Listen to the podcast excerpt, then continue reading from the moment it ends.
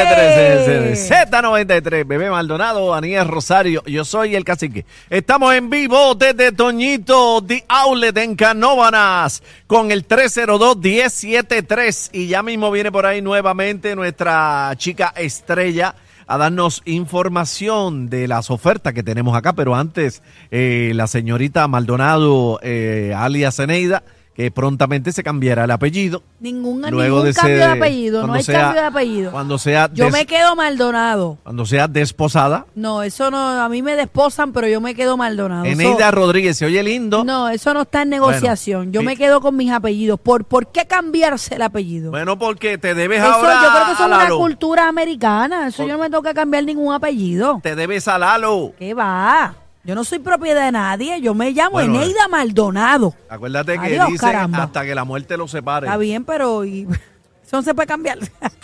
Eh, a diablo, esto empezó- Ay, mira, vamos, esto vamos al empezó mal. tema, por favor.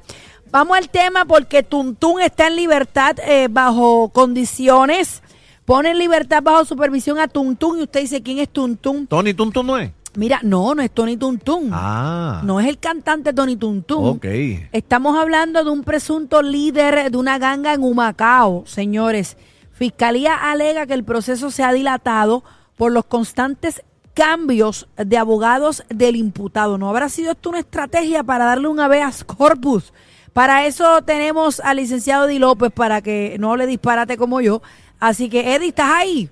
Eddie el caballo, Eddie. Acuérdate que, acuérdate que ahora que te van a desposar tienes que ser obediente. Claro. Me, obediente imagino, me imagino. No, pero eso no, no. No Eddie, eh, no hay manera de hacerla obediente. Yo, yo eso no, no hay, no hay break ahí. Es complicado, ¿verdad? Es bien difícil. Sí, sí, sí.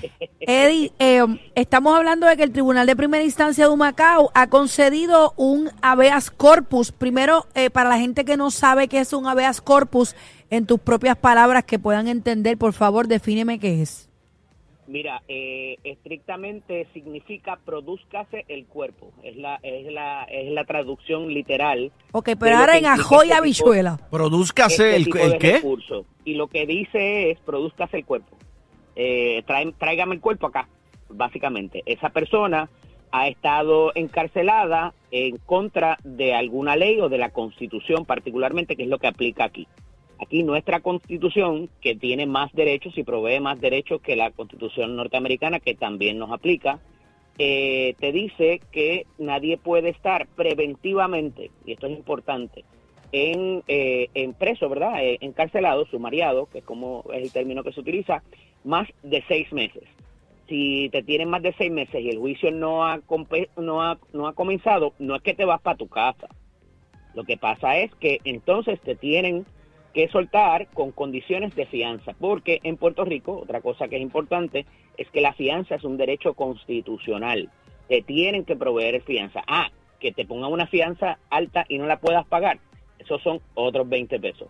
No obstante, aquí lo que ocurre es que se dan unas situaciones eh, por razón de que el hombre no podía conseguir un abogado. Pasó por, eh, va por el octavo abogado ahora. Y hay gente que ha dicho que esto es una táctica y demás, pero la realidad es que quien te permite que un abogado pueda renunciar es el juez que está viendo el caso. Y evidentemente le tiene que hacer le tiene que hacer unas explicaciones al, al juez o a la juez para decirle, mira, eh, esta persona, en este caso, yo soy abogado o fui abogado de la persona que va a testificar contra él, pues evidentemente eso pudiera representar un conflicto, porque ese abogado puede tener información que perjudique a ese acusado de delito. Y eso hay que, ver- ¿verdad? Eh, reconocérselo y de alguna manera prevenir de que no se utilice información que está en manos de ese abogado o abogada al momento que se vaya a procesar a ese implicado de delito. Esto parecería algo técnico, pero verdaderamente no lo es cuando, como les digo siempre, si el acusado entonces eres tú, o es tu hijo, o es tu papá, o es un familiar tuyo. Dicho esto, aquí eh, la policía eh, llevó a cabo una búsqueda masiva. El hombre estuvo eh, prófugo por un tiempo, se internó en un monte y allá se tuvo que meter unas eh, unidades especializadas de la policía para poder dar con el paradero y poderlo finalmente capturar. Entonces tú dices, hermano, pero ese esfuerzo que hizo la policía hicieron una conferencia de prensa, lo cogimos, lo capturamos, hicimos todo esto, las autoridades federales ayudaron. Entonces, eso parecería quedarse ahí, eh, ¿verdad? Eh, sin ningún tipo de consecuencia. De nuevo, No es es riesgo que a fuga. su casa, es que le dieron unas condiciones de fianza que originalmente él no las había podido cumplir porque le habían impuesto una fianza millonaria. Ahora le ponen un grillete, le colocan también una restricción domiciliaria que no puede salir de su casa a nada, a veces eh, se es más permisivo con las condiciones del, del grillete, y tenemos que hablar también de ciertos individuos recientemente que se han cortado el grillete y van y matan a alguien. ¿Cómo? Sí, ¿Cómo, Eddie? En este Son- mes creo que hubo dos. Sí. Eh, ¿Tan fácil este es eso? tres. Tan fácil Tres, es mira, tres, tres.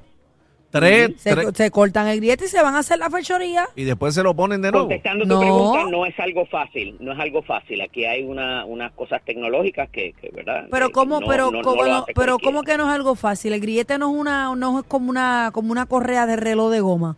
No, de goma, ¿no? Sí, pero Sí, acuérdate que eso da unas alarmas y de momento eso empieza a sonar y da una alarma ya y te y te Ah, bueno, pero, pero entonces es complicado ¿Sabes? cortarse el grillete, pero no es difícil. Eso es bien tecnológico. Sí, pero él se bueno, lo que refiere pasa a la- es que tiene unas consecuencias también. las consecuencias, pero Eh, no, no es difícil picártelo, es lo que te quiero decir. Quitártelo no es difícil. Ah, fíjate. Es que yo no he visto eso. Yo Así creía que que cuando tú tuviste el tuyo, ¿cómo tú hiciste? pues, lo cruzaron de un lado a otro por la espinilla.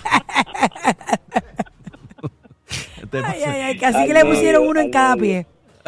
Eh, no, Eddie, volviendo Mira, al tema. el- aquí el problema es la, la, el mensaje que se le envía a la ciudadanía, porque aquí hay gente que, que cooperó para capturar a esa persona, que están expuestos ahora mismo en la calle, eh, a que esa persona pudiera hacerle daño, porque A vengarse. Es, es un tipo peligroso. Y obviamente, volvemos y repetimos, aquí hay presunción de evidencia, aquí hay lo que usted quiera, pero la realidad es que esta persona, pues, evidentemente, este, tiene que responder a un proceso y eh, pues eh, hay una hay una unas dificultades que todavía permanecen porque es que eh, eh, conseguir un abogado a esa persona ahora y respectivo de que el juicio comience o no va a ser difícil y vamos a tener esta esta figura revisitada nuevamente. Entonces eh, cómo va a pagar o, o- va a comparecer a su proceso, porque no, no, no tiene nada que pagar, Vuel- vuelvo, insisto, en la presunción de inocencia. Eh, el mensaje que hay para la ciudadanía, lamentablemente, es uno eh, de que no hay consecuencias y lo que yo siempre les digo a ustedes, o sea, aquí no es cuántos años me vayan a echar de cárcel, de cárcel es si me van a coger o no. Eh, ese, es, ese es el verdadero disuasivo en la mente criminal, como siempre me dice el profesor Jorge Suárez allá en Nación Z, este, de cómo cambiamos esa, ese pensamiento criminal de la persona a la hora de, cometer un delito, ¿verdad? Y qué, en qué verdaderamente piensa, eh, cuál es el factor que dice, pues mira, no lo voy a hacer porque aquí hay cámaras, porque aquí hay policía cerca y me van a coger. Entonces, eh, eso un poco se pierde, ese mensaje eh, eh, de lo que debería tener esa persona al momento de, de analizar las consecuencias de si debo cometer el delito y más el delito de asesinato que obviamente hemos visto que se llevan gente enredada inocente, tú sabes. Y me parece que ahí está la complicación en ese mensaje y para los jueces también en los tribunales que la cosa no está no está fácil para los jueces ni para los fiscales tampoco. Eh, estuvimos hablando en esta semana de los aumentos que a los cuales pudieran tener derecho y cómo eso se trancó también por parte de la legislatura. Pues mira, aquí aquí vemos una de las consecuencias de el sistema judicial de que esté como esté y que las personas que no necesariamente hayan estudiado esta figura digan, ve, es que esto está chavado. Y han habido quien lo mucho, arregle y han habido vamos a mucho, tomar la- Eddie, muchos Sí, habeas vamos a corpus tomar este la, año. la- la justicia en nuestras manos, como salió el, el otro señor ayer que mató a, a medio mundo en su familia y dice que lo volvería a hacer porque no, no, que se muera toda, que se muera toda, dice Eh, él. se muera todo. Ay, Cacho, madre. no se- ¿Dónde te conseguimos, Eddie? Ese no se arrepintió. Eddie Para López nada. Serrano en Facebook y en Instagram, LSDO Eddie en X. Un abrazo, los quiero. Gracias, Dale, Eddie. Toñito. Mañana el licenciado López en Nación Z, en Nación Z Nacional, tempranito de 6 de la mañana aquí en Z93. Nosotros somos la manada de la Z. Estamos en vivo, en vivo desde Toñito Diaule. Ya mismo viene Cristina. ¿Dónde está Cristina? Soñita, sí. Viene Cristina ya mismo con las ofertas acá y me cruzó por el medio de la cámara. Vamos para encima, venimos ya, no te muevas. Ay.